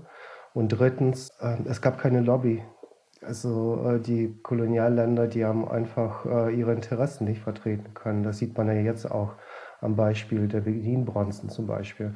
Aber ist das dann nicht tatsächlich eine, auch eine Erklärung für diese blinden Flecke der Ostarbeitergeschichte in der deutschen Erinnerungskultur, dass, dass bislang kein Platz dafür gewesen ist? Das ist also naive Frage vielleicht, aber vielleicht kannst du etwas sagen, Xenia. Also ich würde, ich weiß es nicht, ob sozusagen das so zutrifft. Also ich äh, finde äh, die Aussagen von Frau Habermas total spannend. Dadurch, dass die Nationalsozialisten eben diese ähm, Verbrechen begangen haben, ist natürlich so eine homogene Gesellschaft entstanden. Es gab hier, also es, ja, wie kann man das denn sagen? Also es gab dann nur noch Deutsche hier in, in Deutschland und also weiße Menschen, die hier waren. Und deswegen gab es dann auch Menschen einfach nicht, die eben äh, die schwarze Perspektive irgendwie zeigen konnten. Deswegen hat sich auch dann eben niemand mit äh, der, mit der deutschen Kolonialgeschichte auseinandergesetzt. Und äh, dann war da unter anderem auch noch ein Argument wegen der Aufarbeitung der Kolonialgeschichte oder Kolonialzeit. Das Argument, dass es eine kurze Zeit war im Vergleichsweise zu anderen Kolonialmächten. Und ich finde, das ist absolut kein Argument, um sich damit nicht auseinanderzusetzen, denn diese kurze Kolonialzeit äh, der Deutschen war eine übelst heftige Zeit und also ich finde, man sollte auf jeden Fall nicht irgendwelche Ereignisse gegeneinander aufspielen oder ähm, sagen, das eine ist schlimmer gewesen als das andere. Der Nationalsozialismus war also wirklich schon, ich würde sagen, also man spricht ja von der Singularität des Holocaust oder der Shoah dass es so in dieser Weise nie irgendwie bisher ähm, passiert ist und alle wollen verhindern, dass sowas wieder passiert, weil die Heftigkeit dessen, die, die Industrialisierung von Mord, von Massensterben ja auch komplett ausgeklügelt war, sehr eine komplexe Rassenideologie entwickelt haben. Und ja, das ist so mit ein Punkt. Aber die Deutschen haben oder wollten diese Zeit in der Nachkriegszeit aufarbeiten. Zwar spät, aber haben es oder ist gerade so auf dem Höhepunkt diese Aufarbeitung. Warum aber die Menschen aus der Sowjetunion quasi nicht so im Vordergrund waren, das erklärt sich wahrscheinlich eher dadurch, dass es eben auch diesen West-Ost-Konflikt weiterhin gab, diesen diese Periode des sogenannten Kalten Krieges und dass das eben davon überlagert war. Und zudem kann man auch noch sagen, in der Nachkriegszeit die ersten Konzentrationslager, die zu Gedenkstätten umgewandelt worden sind, das haben nicht die Deutschen gemacht aus äh, ja, Verantwortungsgefühl, sondern es gab, die Häftlinge haben sich zusammengeschlossen und haben gefordert, dass dort Gedenkstätten entstehen sollen. Das heißt, es ist daraus entstanden. Und da war es so, dass die Menschen aus Frankreich oder Jüdinnen und Juden oder Menschen aus ähm, ähm, Großbritannien zu dem Zeitpunkt äh, andere Lebensrealitäten hatten als die Menschen in der Sowjetunion. Denn nachdem sie wieder in ihre Heimat zurückkehren durften, wurde ihnen sozusagen, ja, bevor sie überhaupt zurückkehren durften, wurde ihnen Spionage und Kollaboration mit den Deutschen vorgeworfen. Und das heißt also, wenn du das Lager überleben konntest, dann musstest du eigentlich mit den Deutschen zusammengearbeitet haben. Das war sozusagen der generelle Vorwurf gegenüber den Menschen, die aus ja die Zwangsarbeit geleistet haben und dann wieder zurück in die Sowjetunion wollten. Und dann war das auch so, dass sie mit Ausgrenzung leben mussten. Sie äh, wurden auch diskriminiert, sie wurden auch gewaltvoll irgendwie behandelt. Und deswegen entschieden sich auch viele der ehemaligen ZwangsarbeiterInnen nicht darüber zu sprechen. Und dann bedeutet das dann auch, dass es dann keine Lobby gab, die eben diese Geschichte aufarbeiten wollte, weil dann auch in der Sowjetunion bis 1990, also 91 eben sich kaum jemand getraut hatte, seine Geschichte in die Öffentlichkeit zu tragen. Ja, also das ist, das ist auch das, was ich, ähm, sag mal, dazu gelesen habe und das, dazu sagen würde. Ich meine, letztendlich war bei dem Kalten Krieg, blieb der Gegner und fast der gleiche, ne? also der Russe. Der Russe blieb der Gegner. Und das ist also perfide, wie es ist. Und dadurch wurden, also ich meine, eines der größten Kriegsverbrechen deutscherseits war ja auch, ähm, darüber reden wir heute nicht so im Detail, aber trotzdem die Miss Misshandlung und äh, fahrlässige Tötung ähm, oder Ermordung auch von sowjetischen Kriegsgefangenen. Da sind ja über 60 Prozent äh, gestorben in Deutschland. Äh, was interessant ist, weil irgendwie ziemlich, was ich gelesen habe und was ich tatsächlich traurigerweise auch gehört habe und eine Zeit lang, glaube ich, auch selbst gedacht habe, war, dass die Wehrmacht sozusagen die tadellose Wehrmacht, dass die so, sich ja so gut verhalten hätte und nicht die barbarischen Russen, Soldaten, die alle vergewaltigt hätten und so weiter. Und die Wehrmacht, die hätten ja ihre, ihre Regeln gehabt. Aber was da eigentlich, wofür denn die Wehrmacht tatsächlich für welche Verbrechen sie verantwortlich war, das wird ja jetzt erst so richtig gefühltermaßen aufgearbeitet und zutage gebracht. Das war eine lange Zeit und ich würde fast sagen, also bis heute denken manche immer noch, die Wehrmacht hätte sich an Regeln äh, und Kriegsregeln Regeln gehalten. Dabei haben sie eigentlich nur ein gewaltiges Kriegsverbrechen nach dem anderen gemacht. Also nur mal so als Vergleich, bei, für den 60 Prozent, bei den französischen Kriegsgefangenen sind drei Prozent gestorben. Ne? Also nur mal so. Und es gab anscheinend in der Geschichte, in der Weltgeschichte vorher und nachher keine vergleichbare Tat, was so Kriegsgefangenschaft angeht. Als Beispiel dazu. Und also, ähm, was ich direkt dazu sagen kann aus meiner eigenen Familiengeschichte, ein Urgroßenkel meines Vaters lebte in Stuttgart und war Gemeindemitglied. Wahrscheinlich gab es dort so etwas wie eine armenische Gemeinde. Und er hat geholfen, dass sowjetische Menschen aus der Gefangenschaft, wenn er das konnte, rauskommen, bis er dann selbst verfolgt wurde und in die USA geflohen ist. Ja, das ist auf jeden Fall irgendwie auch ein Teil meiner Familiengeschichte, diese Mord und Totschlag. Das ist ein super guter Punkt, weil da, darauf hätte ich auch nochmal reingebracht, weil wir reden die ganze Zeit über dieses Opferdasein. Ne? Und das gibt es ja in allen Diskursen, äh, Opferdiskursen, dass es natürlich also man war ja nicht nur so ein Opfer. Wir haben ja darüber geredet, was alles erlassen wurde und warum die meisten Menschen sich natürlich auch dem fügen mussten. Aber es gab auch Widerstand. Xenia, vielleicht kannst du da auch noch ein bisschen detaillierter sprechen. Das ist ja total krass, dass Anni direkt in ihrer Familie so jemanden hatte. Also ich weiß nicht, wir decken hier gerade alles ab. Also, also verrückterweise. Aber vielleicht kann Xenia uns dazu auch noch ein bisschen mehr Details geben, wie es da war. Also, ja, das ist ähm, total spannend, darüber zu sprechen, denn also auch in meiner täglichen Arbeit als pädagogische Mitarbeiterin des Denkorts ist es natürlich auch, wie, wie kann man Handlungsspielräume nutzen? Wie kann man Handlungsspielräume nutzen als TäterInnen, äh, als äh, ja, MitläuferInnen oder Beiständer oder Pri, äh, Profiteure oder wie kann man auch äh, Handlungsspielräume als äh, sogenannte Opfer nutzen? Und also sogenannte Opfer sage ich deswegen, weil ich finde, also ja, es waren Opfer in diesem Kontext, aber es waren natürlich auch Menschen, die äh, weit darüber hinaus mehr Geschichte, mehr Identität haben, die sich nicht nur auf Opfer bezieht, also Opferstatus bezieht. Deswegen finde ich es immer so schwierig. Äh, ja, das ist die Opferperspektive, ja, aber das, die Menschen haben natürlich auch noch viel mehr Erfahrung und viel mehr Wissen und ähnliches.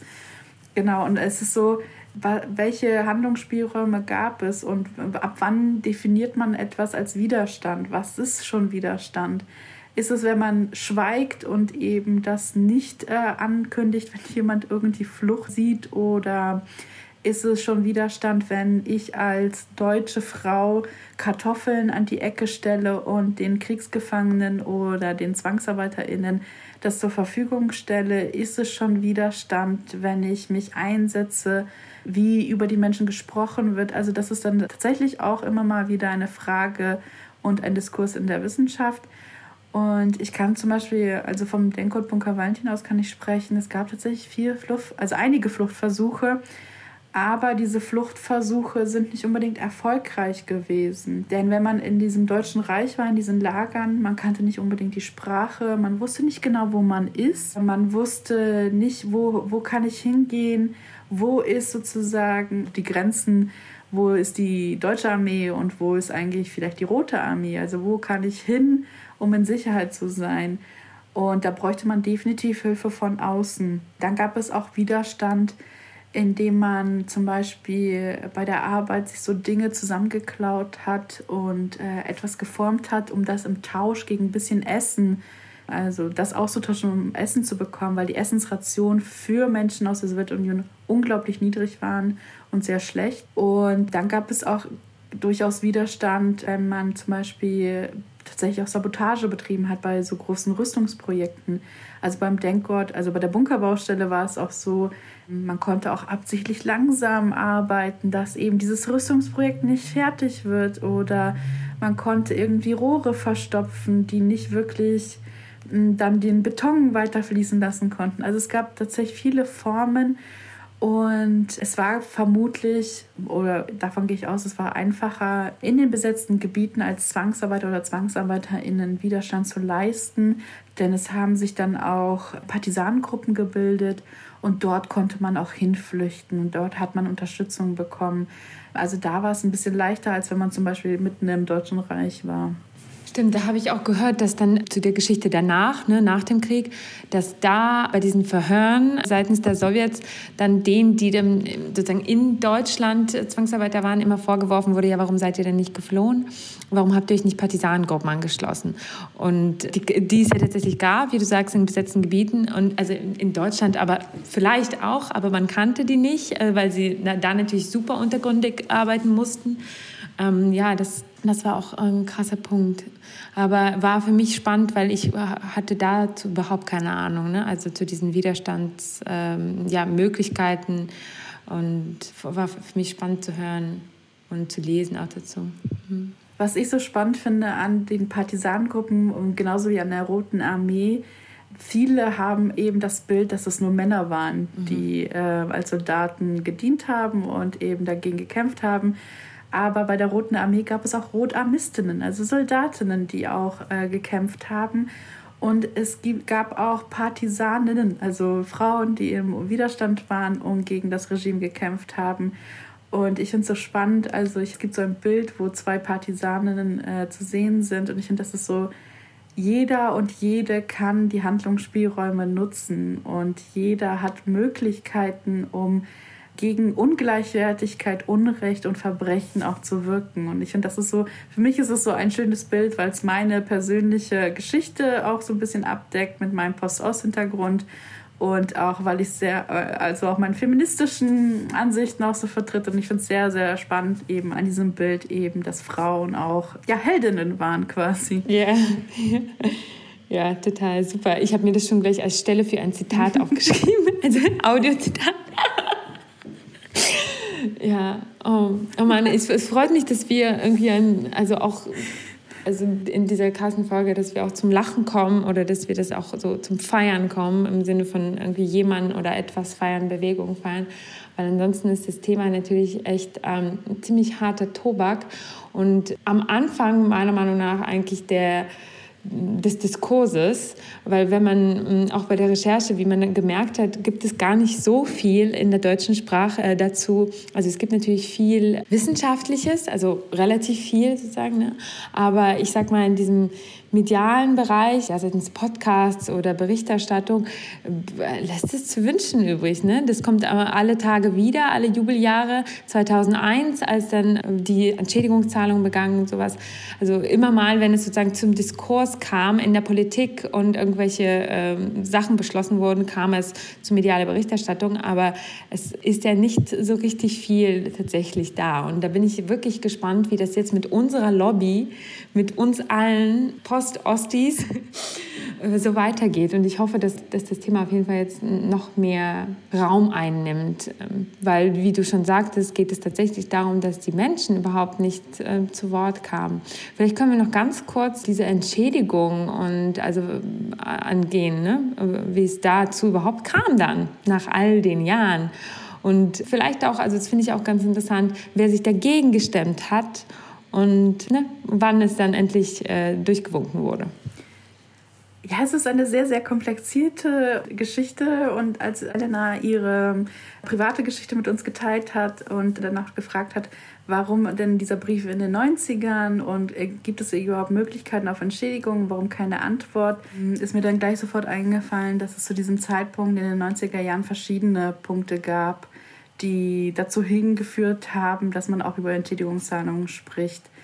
Unter anderem war es auch so, dass in den 90er Jahren dann auch verstärkt Menschen von den Firmen eben gefordert haben, dass sie Verantwortung übernehmen sollen und auch Entschädigungen zahlen sollen.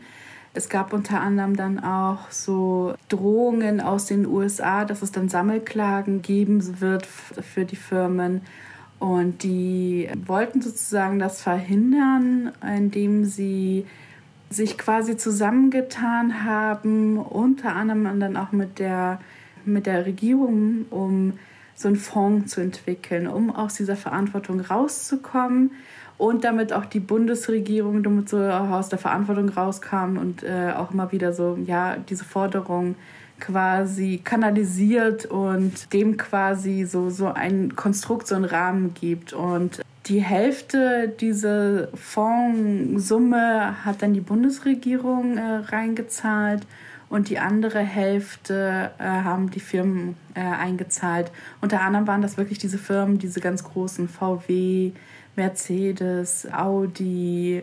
Also man kann da auch ganz schnell nachschlagen, wenn man gleich zu dem Stiftungsnamen kommt, den ich auch gleich erwähnen werde. Also darunter kann man dann auch ganz gut diese Geschichte nachvollziehen. Und dann wurde 2001 aus diesem Fonds die Stiftung Erinnerung, Verantwortung, Zukunft gegründet die sich mit diesen Entschädigungszahlungen auseinandersetzen sollte. Ja, und dieser, dieser, dieser Move der, der Firmen war natürlich auch so ein bisschen clever von denen, wenn die einmal zahlen, so eine gewisse Summe sind wir dann fein raus, dann können nicht die Personen einzeln an uns herantreten und nochmal nach Entschädigungen fordern. Was ich auch sehr, sehr kritisch finde, ich finde, man müsste weiterhin die Firmen äh, ruhig anklagen, was auch immer, also Entschädigungszahlungen fordern. Es ist nicht so damit getan, wenn man einmal eine große Summe gespendet hat oder reingeworfen hat in den Fonds, äh, dass man dann irgendwie aus der Verantwortung raus ist. Dann war die Stiftung also ab 2001 dafür verantwortlich, äh, Entschädigungszahlungen an Zwangsarbeiterinnen auszuzahlen und äh, was die Stiftung gemacht hat, die haben dann so drei Kategorien geformt, wo sie dann die verschiedenen Zwangsarbeiter untergeteilt haben und haben dann bestimmte Summen für diese Kategorien vorgesehen, die dann die Menschen erhalten sollten.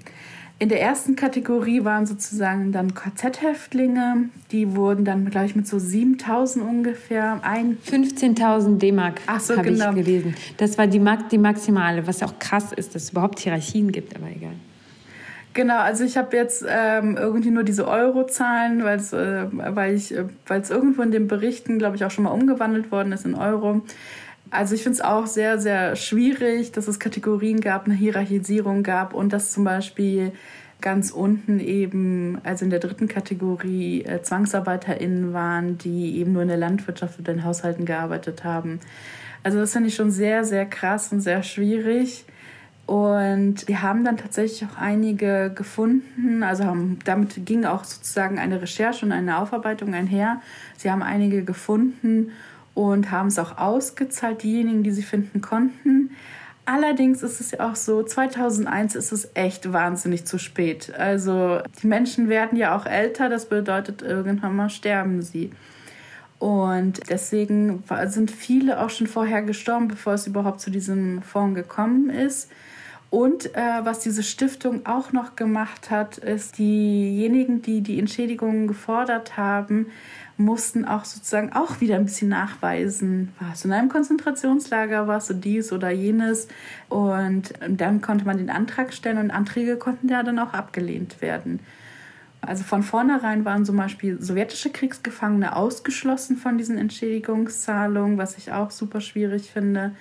Also da ging es auch wieder um die Debatte, wer ist Opfer und wer nicht, wer war, hat Zwangsarbeit gemacht und wer nicht. Und dann gab es auch die Debatte, was ist eigentlich eine Entschädigung? Sind 15.000 D-Mark eine Entschädigung? Und ich glaube, die haben dann das als Ausgleichsleistungen äh, bezeichnet und gar nicht so als Entschädigungen. Ja, weil das haben die Opfer auch überhaupt nicht so akzeptieren wollen als Entschädigung. Also, sondern als maximal irgendwie, was du sagst, Ausgleichsleistung. Und sowjetische Kriegsgefangene, nur mal so, dass sie die mit die härteste, dass sie nicht nur Ar Zwangsarbeit geleistet haben, sondern sie hatten eigentlich, eigentlich war das Vernichtung durch Arbeit, was da war, weil sie waren nicht vorgesehen. Für sie waren eigentlich Essensrationen und sowas überhaupt nicht vorgesehen. Sie sollten von Anfang an eigentlich sterben und sie wurden ja nur, weil es äh, so wenige Menschen auf dem Arbeitsmarkt war, überhaupt eingesetzt auf dem Arbeitsmarkt. Die waren ja gar nicht vorgesehen für den Arbeitsmarkt ursprünglich. Das die nicht vorgesehen waren in den Entschädigungen, finde ich halt echt so eine Frechheit. Also Frechheit ist das Falsche, das finde ich halt abartig. Und 2015 erst haben sie dann auch eine Entschädigung zugesprochen bekommen und die ist, ihr dürft raten, wie hoch? Zweieinhalbtausend Euro. Ja, das Interessante war ja auch, dass diese, dieser Zeitraum, wo sie die Entschädigung oder die Anträge auf Entschädigung stellen konnten, auch sehr gering war. Zudem war dann auch noch mal das Problem, dass diese Anträge erstmal auf Deutsch rausgegangen sind. Das heißt also, wie viel, also wie ernst ist es mir denn eigentlich, diese Entschädigungszahlungen durchzuführen? Also das ist tatsächlich eine Riesendebatte und äh, eigentlich ja, denken alle, das ist äh, abgeschlossen. Wir haben das super aufgearbeitet in Deutschland, aber äh, weit gefehlt. Genau, 2017, bis 2017, glaube ich, durfte man als sowjetischer Kriegsgefangener ehemaliger, also zwei Jahre, what the hell, also das ist bei manchen noch gar nicht angekommen in diesen zwei Jahren. Also ich meine, trotz Internet und so weiter, zum Glück, also auch einer der Faktoren, warum es jetzt erst alles ist, weil wir natürlich eine Reisefreiheit haben, weil die Informationen besser durchgehen, weil es Internet gibt, weil äh, der Kalte Krieg jetzt zwar auch noch da ist, jetzt wieder on vogue ist, aber zu einer Zeit mal weniger äh, aktuell war, als hier Gerhard Schröder und Putin noch Best Buddies waren oder so zum Beispiel.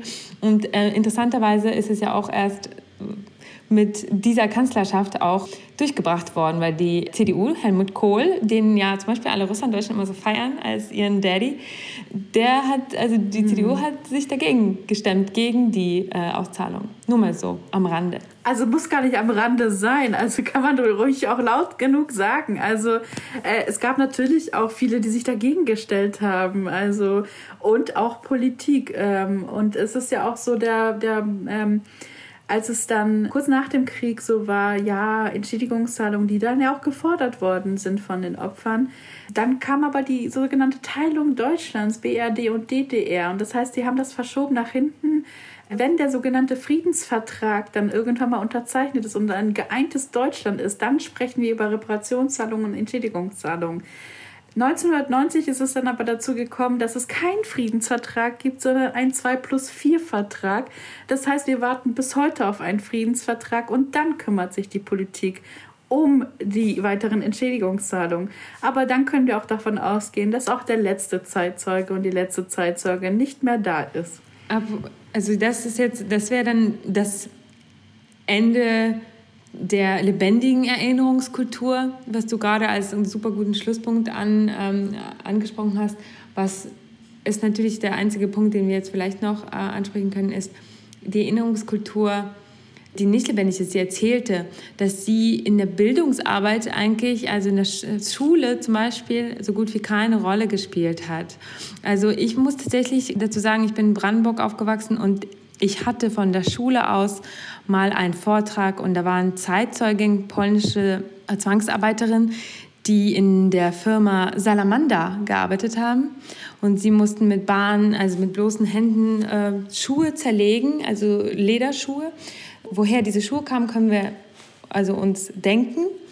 Also das waren halt alte, also getragene Schuhe von Menschen und Berge von getragenen Schuhen von Menschen, die sie da zerlegen mussten und daraus wurden neue Schuhe gemacht.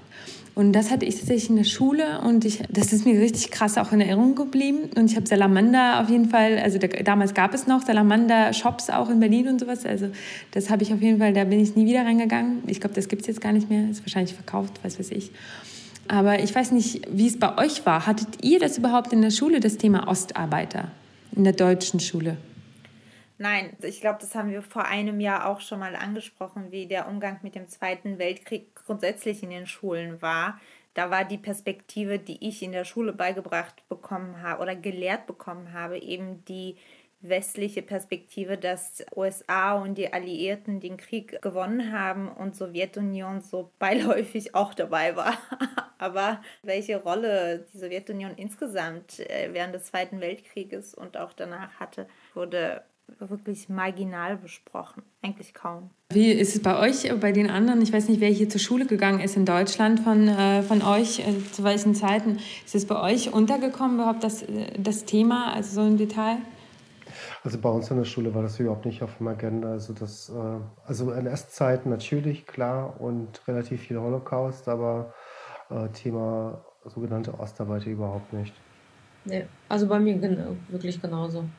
Ich, ähm, ich war sowohl, äh, ich bin sowohl in Sachsen als auch in Niedersachsen zur Schule gegangen und in beiden Fällen war überhaupt gar kein Thema, tatsächlich. Also Ostarbeiter an sich äh, ist mir erst vor ein paar Jahren erst überhaupt so, habe ich das bewusst wahrgenommen. Davor überhaupt nicht. Ja. Ja. Wäre jetzt aber ein guter Punkt für Wiesbaden mal für seine Ostarbeitergeschichte irgendwie sich einzusetzen. Ich bin in Wiesbaden zur Schule gegangen und ich weiß nichts davon. Ja, ja, es gibt ja auch zum Beispiel, es soll jetzt das, Stammlager, das sogenannte, das, ein ehemaliges Russen, sogenanntes Russenlager, das wurde ein Stammlager, da waren sehr, sehr viele sowjetische Kriegsgefangene, das ist äh, in Nordrhein-Westfalen und das soll ja zum zentralen Gedenklager äh, oder wird jetzt gerade umgebaut. Und ähm, Xenia, vielleicht kennst du dich ja auch besser äh, damit aus zu diesen ganzen Sachen. Also inwiefern sind solche ähm, Memoriale oder Gedenkstätten, inwiefern setzen Sie sich für diese Bildungsarbeit ein, regional, vielleicht auch jetzt wie in Bremen oder in Nordrhein-Westfalen mit diesem Stalag? Wird da auch was gefordert von der Politik und von der bildungspolitischen äh, Seite? Ähm, Ja, also es ist ja, also Deutschland hat sehr viele Gedenkstätten mittlerweile. Deswegen habe ich ja vorhin kurz gesagt, auf dem Höhepunkt der Erinnerungskultur, es gibt mehrere Gedenkstätten, es gibt mehrere Denkorte, es gibt auch Orte, die sozusagen ja, die TäterInnen-Geschichte ansprechen. Also zum Beispiel die Villa Ten Hompel, die über die Polizei im NS-System äh, auch viel aufklärt. Also es gibt tatsächlich sehr viele und jeder Ort hat auch seine eigene Geschichte. Das bedeutet, wenn ich zum Beispiel jetzt ähm, KZ Buchenwald, also die KZ-Gedenkstätte Buchenwald anschaue, die ähm, schauen sich natürlich auch viel zum Thema Konzentrationslager, also Systemkonzentrationslager, KZ-Häftlinge, auch unter anderem Vernichtung durch Arbeit, die für, bei KZ-Häftlingen ja auch sozusagen Programm war. Oder auch wie jetzt diese zukünftige Gedenkstätte Stalag 326 6K Sende. genau, die sowjetische, also das Kriegsgefangenenlager für sowjetische Kriegsgefangene. Und also ich finde, es ist so, also ich finde, alle Orte müssen miteinander zusammenkommen und äh, mein Rat ist auch an viele Menschen, die bei mir äh, eine Führung oder ein Seminar ähm, machen, dass man sich so viele Orte wie möglich anschauen kann, weil es immer so, so spezielle Orte gibt, Regionalgeschichte und ähnliches. Also jeder hat irgendwie einen anderen Fokus. Ja, und es gibt einen anderen Blick als sozusagen die Gesamterinnerungskultur. Die Gesamterinnerungskultur hat ja sehr viel so Holocaust und war berechtigt ja auch, das aufzuarbeiten. Aber die Gedenkstätten an sich versuchen, diese diverse Geschichte aus dem Historischen schon allein auch zu transportieren und zu vermitteln. Für den Denkort ist es so, es gab da fünf Lagertypen und diese große Baustelle. Diese Lagertypen haben natürlich auch verschiedene Häftlinge, verschiedene ZwangsarbeiterInnen und wir versuchen wirklich alles durch diesen Ort zu vermitteln, aber es ist nicht alles erforscht. Das heißt, die Recherchearbeiten dauern noch an. Es kommen immer mal wieder neue Erkenntnisse, die wir auch äh, immer wieder äh, neu an die äh, Menschen vermitteln möchten.